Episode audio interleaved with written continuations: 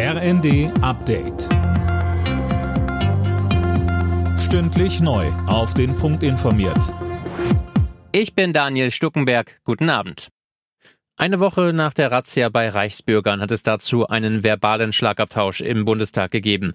Eileen Schallhorn, mal abgesehen von der AfD, waren sich die Fraktionen ja in einem Punkt komplett einig. Ja, und zwar, dass Schluss sein muss mit der Verharmlosung der Reichsbürger. Die AfD hätte den Ernst der Lage nicht verstanden, hieß es gleich von mehreren Seiten. Denn, und das habe die Razzia letzte Woche gezeigt, in der Szene gibt es gut organisierte und waffenaffine Rechtsextreme.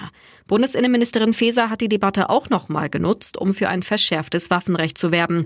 Reichsbürger, die bei Behörden oder in Ämtern arbeiten, sollen außerdem schneller rausgeworfen werden können.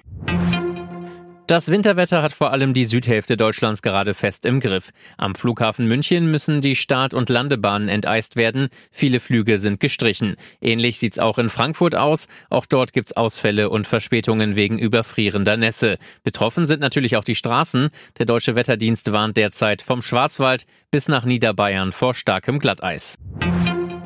Die alten Bundeswehr-Tornados werden jetzt durch neue Modelle ausgetauscht. Die Haushälter im Bundestag haben grünes Licht gegeben für den Kauf von 35 Tarnkappenbombern aus den USA. Kostenpunkt 10 Milliarden Euro. Das Geld stammt aus dem 100 Milliarden Sondervermögen.